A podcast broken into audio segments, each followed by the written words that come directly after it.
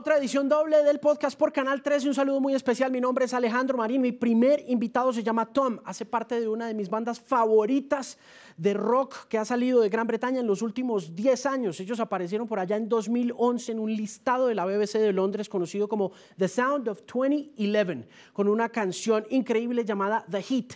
Luego de eso empezamos a conocer sus otras canciones como Busy Earning y más adelante, en 2014-2015, los vimos presentar un nuevo larga duración titulado Forever, que los hizo volver a Colombia. Ellos han estado en tres ocasiones en nuestro país y en esta ocasión, durante esta pandemia, estuvieron grabando un nuevo disco en el que incluyen colaboraciones muy interesantes de músicos británicos y de coros musicales como nunca antes lo habían hecho. Ellos son un dúo fascinante de música funk, de música electrónica y de música rock en general. Se llaman Jungle. Él es Tom de Jungle y es mi primer invitado de esta edición doble del podcast por Canal 13.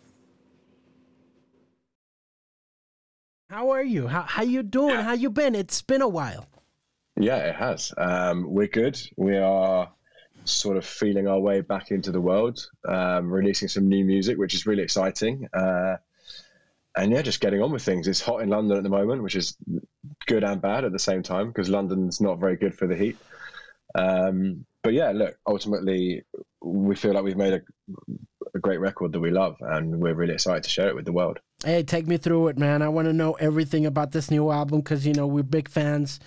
You know we Thank love you. the Forever stuff, and we had you here perform it, and it was such an amazing moment for us. You know, uh, live. You know, I don't know if you remember how everyone just. Of course. You know, it was. How could I forget? How could I forget? everyone went insane with that one, man. It was crazy. That's definitely one of the most uh, memorable shows of that campaign for sure. Definitely, I thought it was just so. It was so passionate and emotional, and uh, it was such. It was such a joy to be a part of it. You know. Yeah, thank you. Well, look, we'll, we'll come back whenever we can, as soon as we can. I promise. Definitely, and I look forward to being there and you know, hanging with you guys once again. But take me through this new process and what it was like and how it was different to Forever and the whole thing. I just I gotta say I gotta say before you start that I already bought the special edition, the whole thing, the cap, oh, the, the T-shirt, the vinyl, the whole thing. Muchas gracias. Um, well, listen, I think ultimately this record and everything that surrounds it, the visuals, the videos, the whole concept is is confidence and energy and and capturing an idea in its essential form. You know, not overcomplicating your ideas, not second guessing. You know, having the belief in your own creativity and the people around you that inspire you. Having the belief that like you're going to make something that you love and that you're invested in and that you want to go back to time and time again and and we're just really proud of it. I think we've ultimately made a record that we feel like we've been trying to make for the last 10 years if that makes sense. Do you know what i mean? Like i think we've finally sort of reached the level of intensity and sonic uh, clarity um, that we've been reaching for for a long time now. So it feels like jungle's kind of come home in a way. Yeah. Did the pandemic uh, influence the music or were you already were you all set to do this new album even as the Forever campaign was moving along? We were we were pretty much ready to go. I mean, it, the pandemic was obviously you know terrible for a, a lot a lot worse for, for people other than us as well. You know, we were in a very privileged position. Um, that we weren't meant to be on tour. We didn't have anything like huge cancelled, but you know, it kind of put the brakes on the process of making the record. The potentially, like I, I'd say that like ninety percent of the record was done by the end of 2019, um, and we had to try really hard not to overthink it.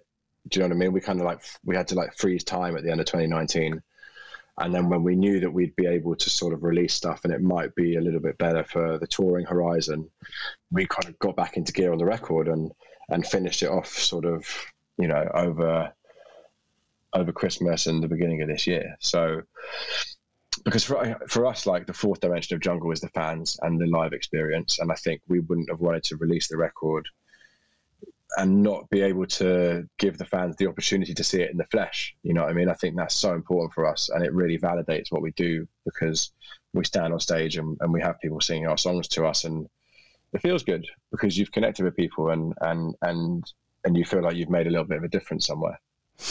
It seems to me as though ever since you guys started and we started playing your music and discovering you, you you've you've grown not only as musicians spiritually, personally, but also as a, as a band. Because back in 2011, 2010, I don't know it was like I, I, would see you guys lurking in the shadows and then you know when we started chasing after you guys going to Mexico City and then you know uh, seeing you perform here at Stereo Picnic. It like you two guys would be the center of attention. But then mm-hmm. you know once once we saw you in May of 2019 perform, it was like a big family, right? Mm-hmm.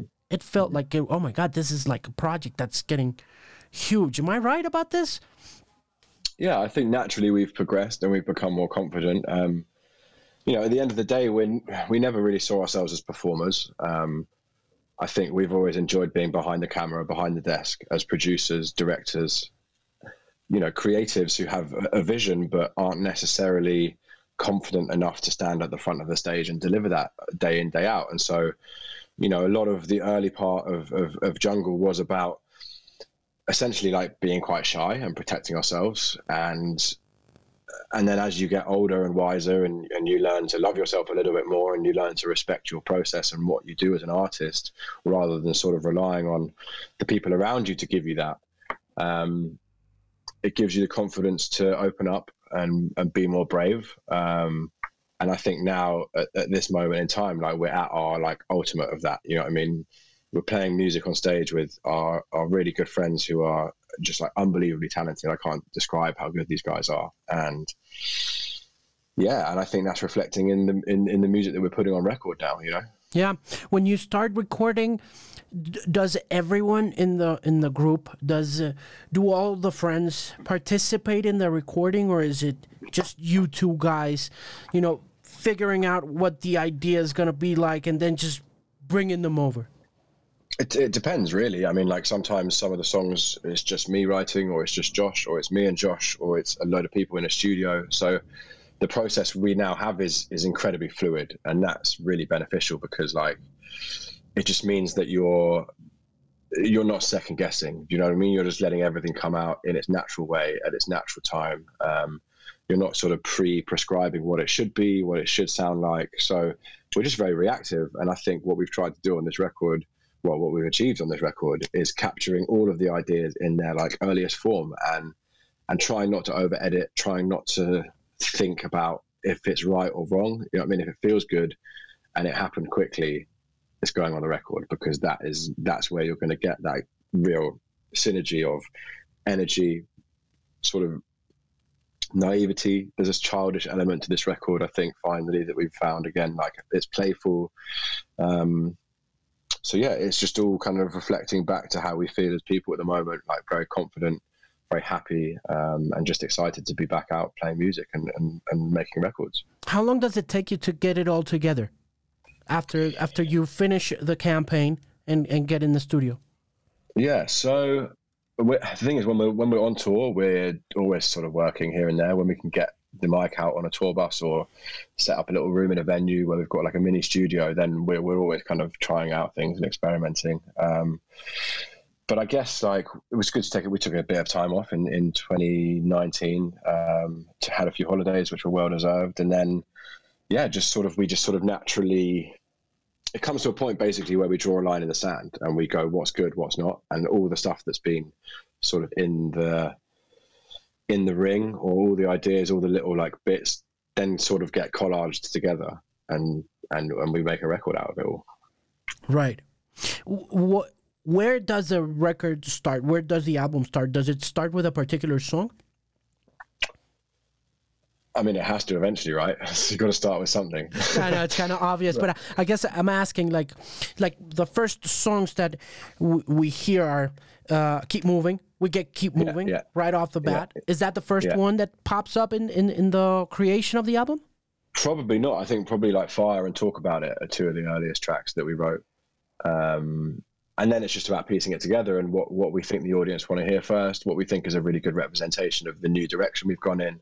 You know, I think Keep Moving is, you know, it's not unfamiliar as jungle um, but I think it's more bold. I think it's got a little bit more like energy, and you know, it's the first time that we've delivered that real big choir and that group of vo- that group vocal that we've kind of always really tried hard to achieve, but never really managed it. And finally, you know, you have the confidence to to put a choir together of friends and colleagues and, and singers from around London. Um, and you get that sort of magic. And that was really surprising to us. So Keep Moving was like, you know, this is still jungle, but there's something different here and there's something new for people. And then we talk about it. I think that's kind of the first track that we've put out now where I think people are beginning to understand that there is a new direction and there is a sort of a step up in, in a way. Are there strings on Keep Moving?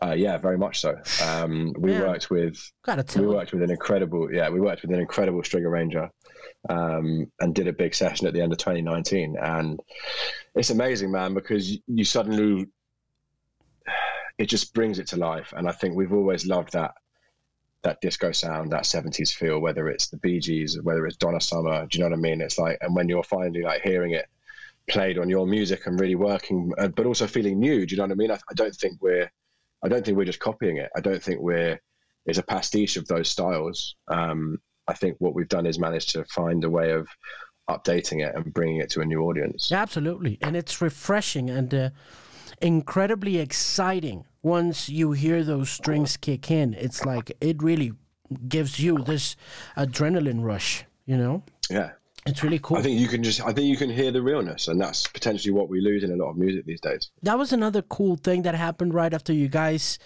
uh, kept on moving towards uh, the campaign of Forever and was uh, watching you release this collection of DJ sets and music that you loved, and I'd love to, if you could take me through the process of what that was like uh, for you guys to sit and you know pick your favorites and put them out there you know on spotify and apple music and all that stuff.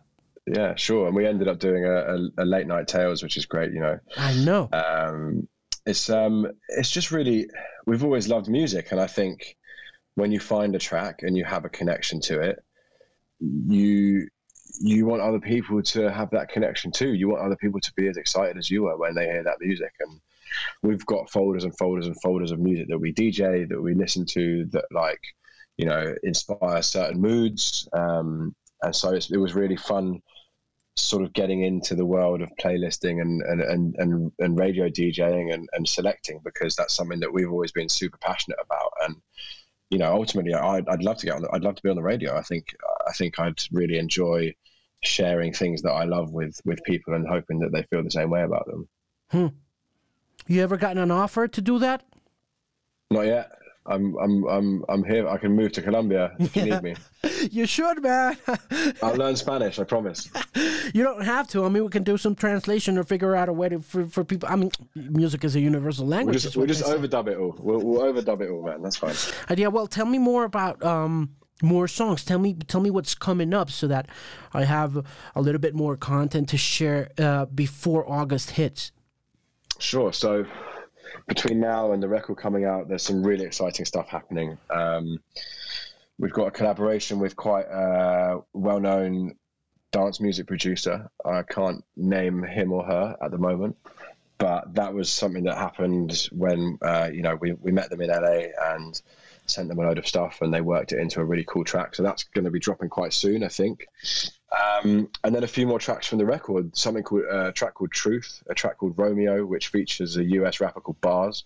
Um, we met him at a festival in New York City, and we'd just come off stage having played a set and had a really good time. Like I remember someone like gave me this like huge stuffed bear, and like I sat him down at the side of the stage and had a good like had a good laugh with the audience about all of that. And um, and yeah, he just came into the dressing room at the end of the show and was like, "Yo, you guys are fucking sick." Um, and we just got chatting and had a couple of beers and had some food and just hung out all afternoon and evening backstage at this festival and just really connected with him. And then when we were in London in 2019, finishing off the record, he texted us out of the blue and was like, "Yo, I'm in town. Like, what are you doing?" We were like, "Well, we're at the fucking studio finishing the album. Come and come and do some work." And and we kind of cooked that track up quite quickly, um, which is amazing. Like he was just such a cool guy to work with. And look, we just really, really hope that we can get out to Colombia soon and play some shows because we have such a deep connection with with the Colombian audience and uh, and our audience across Latin America as well, man. Like there's just such a a synchronicity between us and the music we make and and your and your vibe as a as a community. Um, it's just something that we didn't really expect to experience. And from the moment we set foot in in Central and Southern America, we've just felt so welcome. And you know, it's crazy to think that we've played in Colombia like three times. We've played in Peru. We played in uh, we played in Quito in Ecuador. Like that was fucking crazy, man. Like, so we just want to get back. Really, we really miss it. Yeah, we look forward to having you here, man. Uh, this is the first time collaborating with a rapper, right? Yeah, hundred um, percent. Really exciting, and I think it's just, I think it just shows that we have so much confidence in jungle. Do you know what I mean? Jungle is something that is so much bigger than us, and I think for a while we maybe got wrapped up in making it too much about us. Um, and so having the confidence to put other people's voices on the record um, and allow them the space to represent what jungle means to them and what it means to us, I think that's a really cool thing let's talk about the videos. We've always talked about the videos from the very beginning when you guys started doing busy earning time. And and how dancing plays such a key role in what you guys do visually and how it's evolved and turned into uh, this incredible uh, almost uh, I don't know how to put it, but it's a style. You know, it's a, it's an aesthetic. It it it mm-hmm. becomes a part of who of what jungle is about. You can almost not uh, detach dancing yeah. from jungle and jungle from dancing. You know, let's talk a bit about that. Well, that's great. I mean, that's the concept from day one. Um, I think it'll be so cool when we look back in 20, 30, 40 years' time at what we did uh, in this period of our creativity I think it'll be so cool to see that we had a had a vision and, and stuck with it and really believed so much in the power of that singular vision to carry through across a whole career essentially. Like i can honestly never see us doing a video that doesn't have dance in it because it would just feel so unnatural. It would feel it would feel false and and sort of anti jungle you know. Dance is one of the one of the the four the four corners for us you know. Um, it's the most simple idea. It's not. Um, it's not particularly. You know, we can't claim that it's an original idea to put dancers in a music video, but I think it, that's the beauty of it. But it is different. It, it is very different. We were talking to um, my producers at the TV network uh, a few days before we got the possibility to talk to you, and they were like, you know, you think we could get Jungle again to talk on, on TV? And I was like, sure, sure, we'll we'll figure out a way. And but I'd like to know a little bit like what's your interest? And they were like, it's just the way they they seem to grab dancing and, and put it in in a whole new level. You know, it's not it's not like you say, an, a very it's not an an idea that you just came up with yourselves, but it is very different. You know, well, I think I, I think I think it's about working with incredible people and and finding talent that is so unique and singular, whether it's choreographers or individual dancers, um, and just allowing them to tell the story, not necessarily giving them too much direction. Um, you know, obviously we have an we have an incredibly strong visual aesthetic. You know, we try and shoot everything with one shot, um, as much as that can be very painful at times. Um, but it's that energy, and, and maybe uh, uh, and maybe you're right. I, I, think maybe because it is, they are so pure. It is just dance. It is just about that group. It is just about that one. Lo- it's almost like one location, one talent, and watch their magic. And potentially, we differentiate ourselves in the fact that we don't edit our videos a lot. There's no cutting. There's no tricks. There's no effects. There's no CGI. There's nothing. There's not even us occasionally turning up and pretending to be singing down a microphone. You know. So yeah, maybe I guess they are singular and unique in that respect, but that's just potentially our our aesthetic and what we want to see on on the screen. You know. Have you ever flirted with the idea of doing anything else in the videos? Now that you mentioned that you've never really sh- appeared in them. Uh, I can honestly say that we have fought very hard to remove ourselves from our videos because like I said, we're like we see ourselves as directors, not performers, and I think we really enjoy the process of making movies and the process of making albums. We don't we don't necessarily see ourselves as pop stars. Do you know what I mean? And so as much as we can, we want to maintain that role as the creators, the directors, the producers, um, and allow the talent that we surround ourselves with to tell to tell a slightly more outward facing story.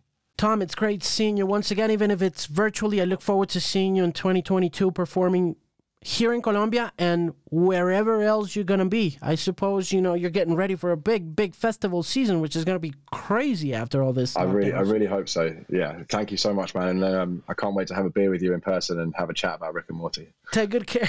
Take good care, man. Take good care. Say hello to everyone. Gracias. Gracias. Gracias. Ciao.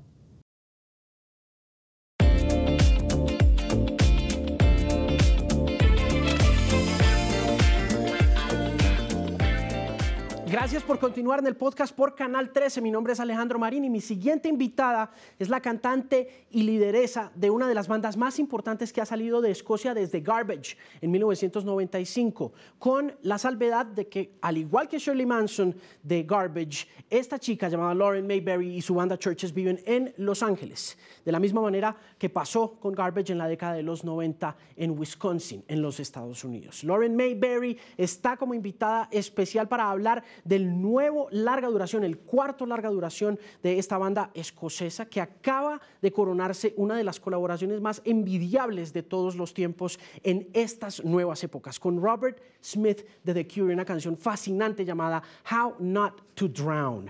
Ellos son Churches y ella es Lauren Mayberry, mi invitada muy especial en esta segunda parte del podcast por Canal 13. What's that room you're in? Um, this is like a little kind of office. There's a cat there, uh, like an office writing room kind of thing. So this is where I work most of the time. Okay. So cool. Yeah. And that little, those two little big records in the back. Tell me the story of those two. It looks very braggy, doesn't it? Yeah. Um. So that's for the the first album. It's a little squint.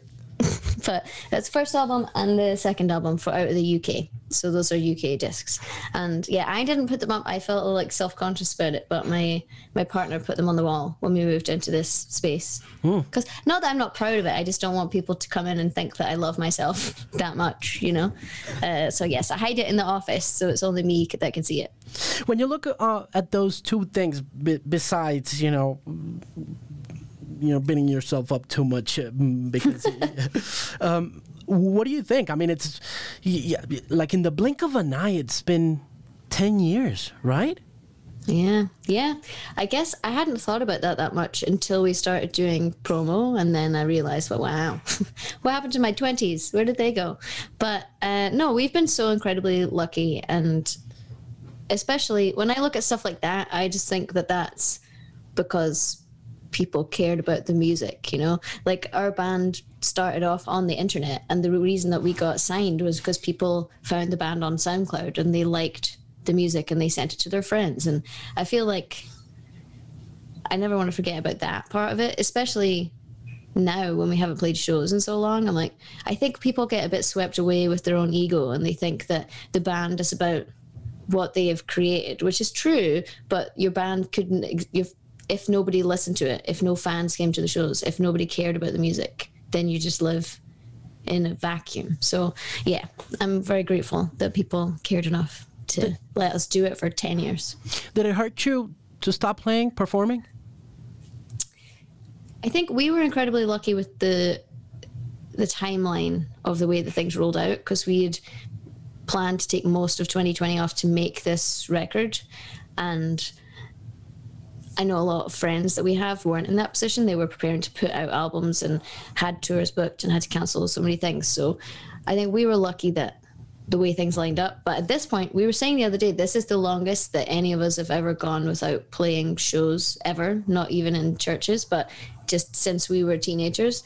Like at this point, it's almost two years. The last show we did was December 2019. So by the time we get back out, it will be 23 months since we've played shows. So yeah, that's kind of wild to think about. But um, I'm very I'm excited to do it. I feel like hopefully no band will ever complain about touring ever again.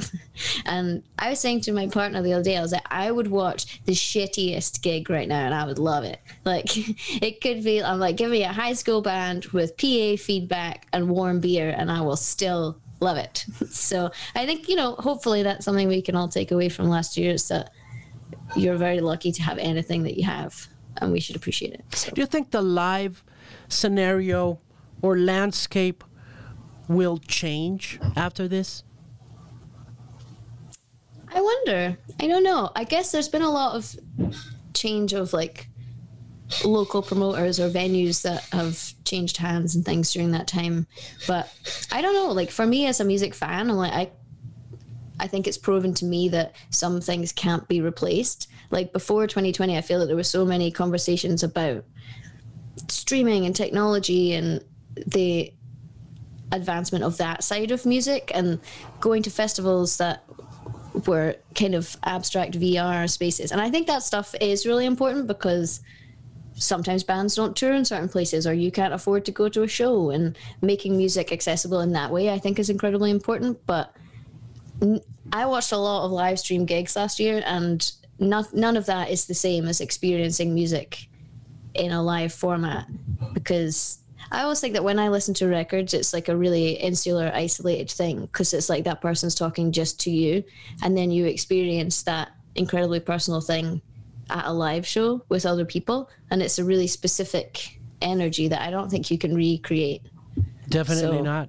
Definitely Yeah. not. I think that that's not going to change, you know. But I do have this concurrent nightmare that it's going to be more expensive.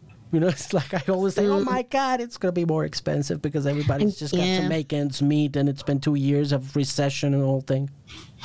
Yeah, I mean, I don't know. I guess from what I can tell from our tour, I'm like the ticketing is the same, the same as far as I can tell. Um, and mostly what we've been talking about is just budgeting behind the scenes. So it's like, tr- like figuring out how to make the tour float without gouging your fan base. And hopefully, most people will think like that. I hope. But yeah, like I think it's it would be selfish of bands to be like, well, it's been a really hard year for us, and like it's been a really hard year for a lot of other people as well. So I don't think that you can then just expect your fans to float your existence. I don't think that's very nice. So hopefully, fingers crossed, that won't happen. I hope. I hope so too. Yeah, it doesn't seem like it's going to happen, but it's still, you know, like one main concern that I have. But I want to Yeah. talk. I want to talk about screen violence, beginning with the name. How'd you pick it? Yeah. Um.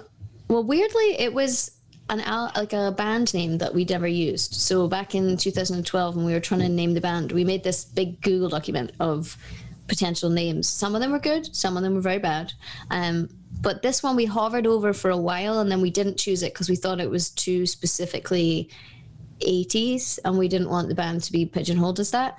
But it's a phrase I've thought about a lot over the course of time. And we all loved that era of like filmmaking and the music that was going along with it. Like so many of the synths that we use were on all those soundtracks and like Vangelis and John Carpenter and all those guys invented the wheel that we now run with. So yes, I loved that idea. And then it was like summer 2019. I'd been looking through a bunch of archive stuff I had of the band and I saw that title again. And this is the first time we named a record before we wrote it. Most of the time we'll write it all and then we'll name it after.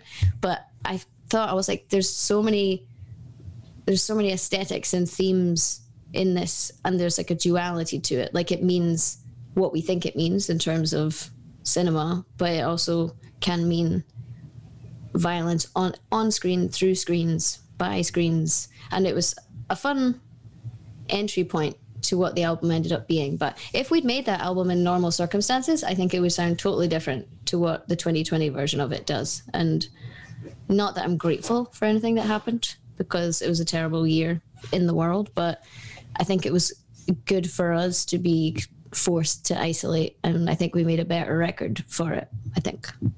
Let's talk about the aesthetics and what you explore in this new album. Uh, take me wherever you want to take me regarding that process.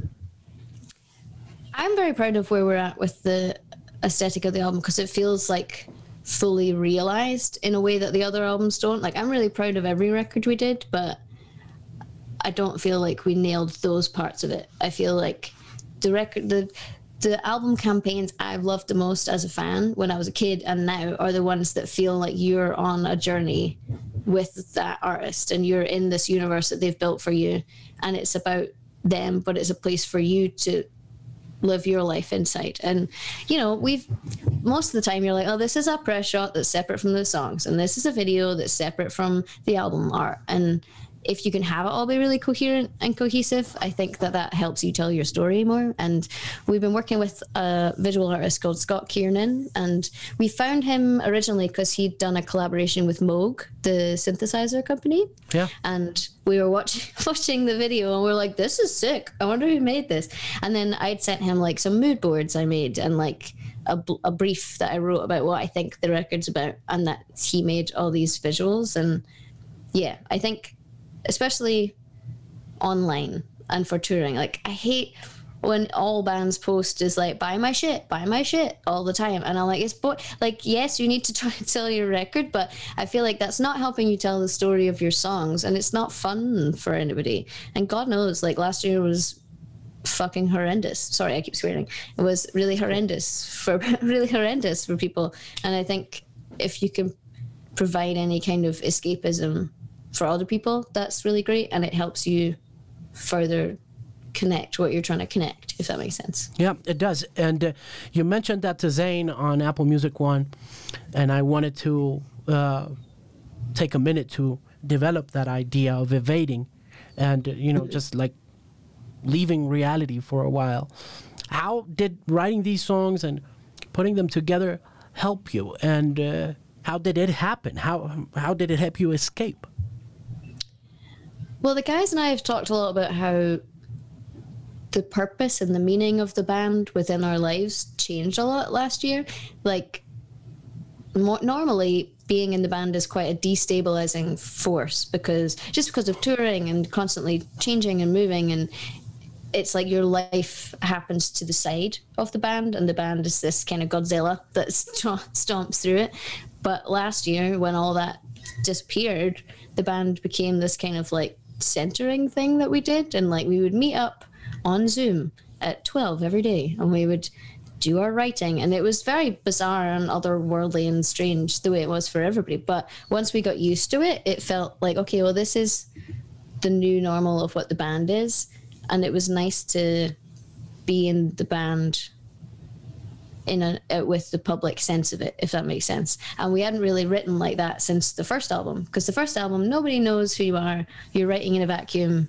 You make what you want to make, and then after that, for better or worse, you are conscious of the fact that there is an audience. And I guess all of us, whether you're in the public eye or not, like there was no audience for anything. so it's just you inside your house, and especially for lyrics, I think that that was. A, an enforced writers camp that I didn't really want. so like when I got to a point of being uncomfortable or being stuck on something, I can't leave and go get dinner and go to the pub or go to the cinema. I have to like sit with the discomfort of it, and I think, I think it made the lyrics more honest. I think, and I'm, shh, sorry, cats are fighting, and I'm I'm grateful for that. I think yeah, and it was nice to have the band to it. I don't know. I wonder if that's why we wrote the kind of record that we made because we all wanted to escape into something else. And I think that when you're creating something, you have that. When you're creating something, or when you're listening to something, or watching a film, or reading a book, like those are the times that we escape from our normal life. And it'll be interesting to take that on tour now because it's this kind of snapshot of time and now it will exist in this different space where we're all celebrating our different kind of escape. I don't know. How are things? Uh, how do you see things happening for that point where you go out and perform it uh, live? Uh, are you guys already organizing and setting everything up? Are you guys ready for that? We love we love planning. We love planning. So yes, we have most of like the live visuals figured out and figuring out how to do all the tech setup and stuff. So we're kind of in that space. And just because I think as a performer, you want to do the best job you can. But especially after this last year, I'm like, I want. I want to put on the best show possible for anybody that's loved our band and anybody that's found found the songs during this time or come back to the songs during this time. I feel like it should be a celebration if you can, you know, like yeah. So I think we're we're working on it. It's going to be creepy because the album concept requires it to be creepy, but uh, not too terrifying. Creepy but not terrifying.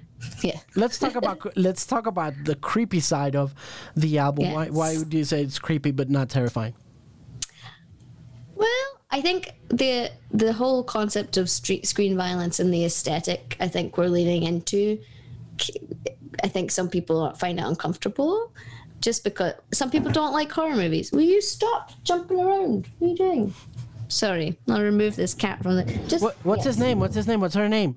Her name is her name is terrible person. No. Uh, um, her name is Cactus. She's not a terrible person. She's very nice. But whenever I shut the, she doesn't want in this room at any point in the day until I shut the door.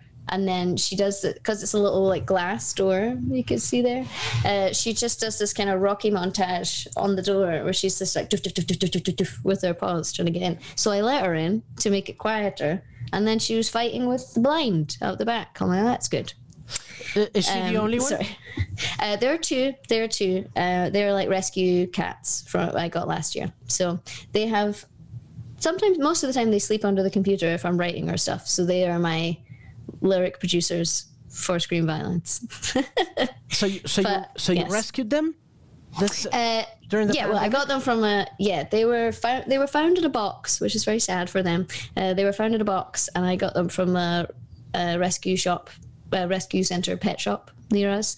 And in theory, uh, we'd said we were only going to get one, but when I got there, I was like, I'm absolutely not going to leave one behind. I'm not a terrible or horrible person, and I'm glad because then they have each other to play with, and they.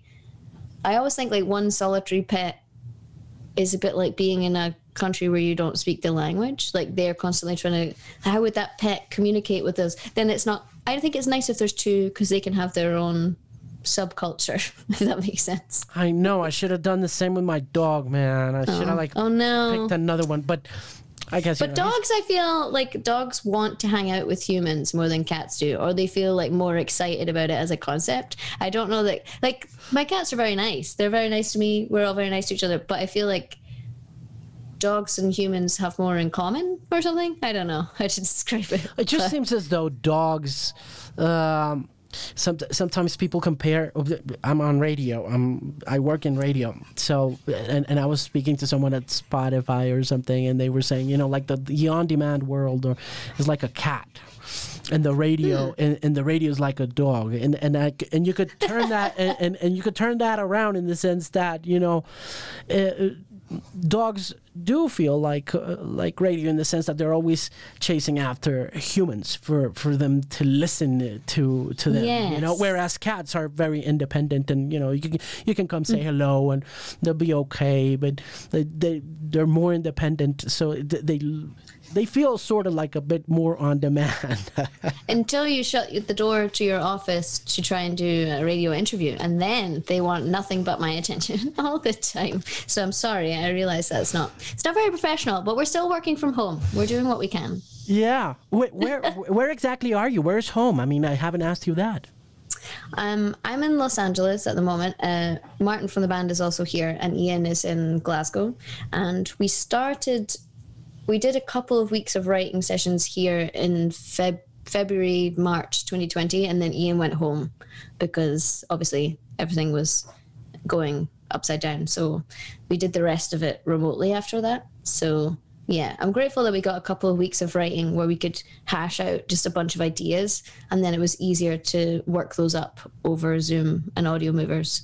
Whereas if we'd had to write completely in this space, I think that would have been harder because so much of so much i'm sure you found this but so much of human interaction is based on like little bits of body language or tone or picking up cues that you just can't on zoom and other things like that. So yeah i feel glad that we got enough of it in the bag that we could then produce that out after the fact. I was just going to ask you about that, about the process of putting it, of putting everything together in these digital times, and uh, how that affected uh, inspiration and uh, that that sense of community that I guess you have when you're working with somebody else or with some with with more somebodies. You know, uh, what, what was yeah. that like, and how how were you able to put it all together and then get together? Did you spend a lot of time apart during the pandemic? Um, yeah, we did. I guess I haven't seen we haven't seen Ian for over a year at this wow. point. Um, and then Martin and I, because the stay at home orders were so strict for a certain amount of time, um, we didn't really see him from about April until maybe August. So August was the last when I started going in to do final vocal takes. And then the rest of the time, I would record those like demo vocals at home and then send them to Ian and Martin. And even outside of the writing, obviously I couldn't have made this record myself writing wise, but production wise, I'm like, I don't have any, I don't know anything about any of that. And I think we are incredibly lucky that Ian and Martin made the first two CHVRCHES albums and they have that background because so many bands I know, if you can't get into a studio or you can't, don't have a live room or something like that, you can't make a record. And I guess our band started in bedrooms and in a basement in a flat in a basement flat in Glasgow. So we were kind of able to re-employ that mentality and make the record like that, just with this extra challenge of not being in the same physical space. But I'm grateful that we have those kind of scrappy beginnings because then we needed them when it came to album four. And you had the chance to work with Robert Smith, which is like one of the yes. most surreal experiences that come with presenting this new album and one of the reasons why I must say that I look forward to seeing you being booked at a festival somewhere in South America hopefully just Col- in case. Just in case we bring a special friend. Hopefully in Colombia but tell me all about it because I really want to know. Oh, it's honestly if the band broke up tomorrow I would be devastated but I would be I would feel like I'd done as much as I could do beyond my wildest dreams of what we could ever do because we're all such huge fans of The Cure generally. And like his songwriting, his approach, his lyrics, like everything about all of that, he's completely one of a kind. And it, it was just such a random thing to have happened because our manager had heard that he was making they were making a new cure album and I think he had asked somebody to pass his email on to be like, I'd love to put the band up for support if touring happens, and they'd love. And I, we were like, oh my god, imagine opening for the Cure, what a dream! And then our manager got an email back from Robert Smith that just said, "Hello, Campbell, I hear that you're looking for me," because he doesn't have a manager because he does everything himself. And then our manager had to call us and be like, guys, I didn't, uh, I think I've done something, but I don't know what it is. And we're like, what do you want to ask for? And we were like, well, what, can we ask? But I don't know. It doesn't feel it feels insane to ask Robert Smith anything. So yeah, we just sent him a bunch of songs and to see if he, you know, just to be like, this is the new stuff. To see what you think about it generally, and then the conversation came about him being on How Not to Drown, and he sings on it. He played he played guitar and bass six on it, and yeah, it was just. I can confirm he is a wonderful, generous, kind, creative man. And of all the disappointing people of his era who eventually let us down, I'm like, no, like he's still so excited about music and about making music. And I think that's the nicest thing that you can say about anybody. And he's so generous with that. So, yes. That's precious information. You know, that's that's amazing to hear because like you said, so many people from that generation have let us down. You know. Yes, they really they really have. And I don't know, it was just it was so exciting to talk to somebody like he was so involved in all parts of it in terms of like what he was playing and mix notes and all those things, but he also was so kind in terms of making making sure he wasn't taking space away from somebody else, which is insane to me because I'm like, you're Robert Smith, please take up all the space. I would like you to push me out of this song completely and you just do it. And I will stand beside you and play tambourine and that's what I want. But uh, no, like he's just so mindful and thoughtful. And I feel bad talking about him in a way because I know he doesn't do very many interviews and is quite consciously removed from that kind of public space. But as as the canary that went into that particular mine, I can tell you that he is just as as amazing as what we all think he is. So yes. And I must also say that even though you would have liked to let him have all that space, it, it, it seems it seems like a perfect match. It sounds beautiful. Thank you. That's very kind. Like the first time we got a demo of it through, we hadn't heard anything that he'd done, or he was very clear with what he planned.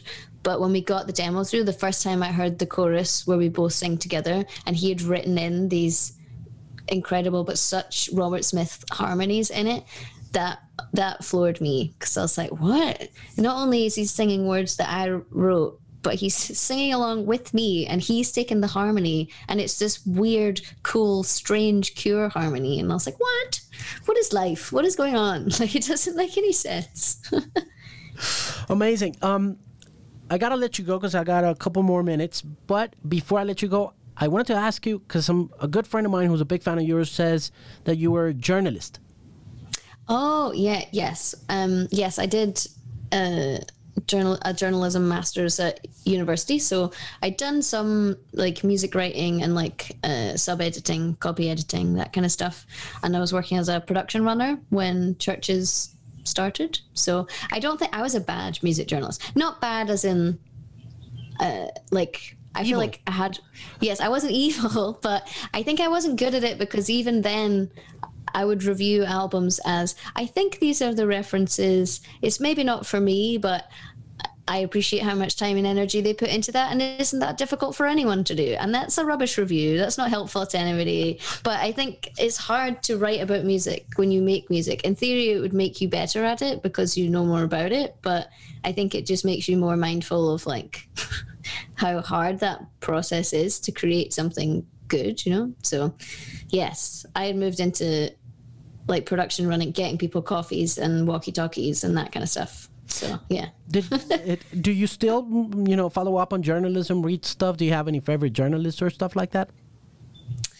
Um, I think my relationship with it has changed a bit since I've been in a band, and I think.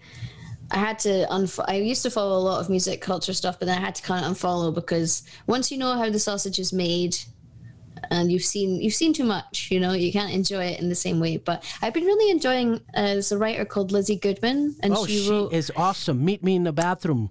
Yes and she has a new podcast. Sorry to talk about podcast but uh, she has a podcast that's called difficult artist. And so far i've listened to one with trent reznor and one with liz phair and she talks to people but there's just these really good in-depth interviews about how how they create. And i think on a nerdy level. It's everything I want. And I get, yeah, I prefer that kind of journalism to, I feel like a lot of music journalism, not through the fault of the writers, but because of the way that the internet and media is working, has become really like gossip oriented. Uh, and I don't, and I've definitely seen stuff about us where I'm like, I didn't say that. Or, well, I did say that, but then there was about two more paragraphs after that, but you took one sentence. So I think it's hard for you to, you know, I just need to not see it in that way. But I love a good long form interview with somebody that I love to get more insight into them. But I don't want to know gossip about like Nick Cave. I want to know how Nick Cave made his album. I don't want to have people, you know? Definitely. So, Definitely. Yeah. yeah, it's all about that click, I got to tell you. It's a shame. Yeah. Yeah tough times. Thank you very much for taking the time. I loved uh, meeting you virtually. I hope to see you perform soon with yeah, I hope so. We really, really want to make it and do it on this album. So yeah, thank you for for the really interesting chat and for making the time. And hopefully we'll see you if we come down.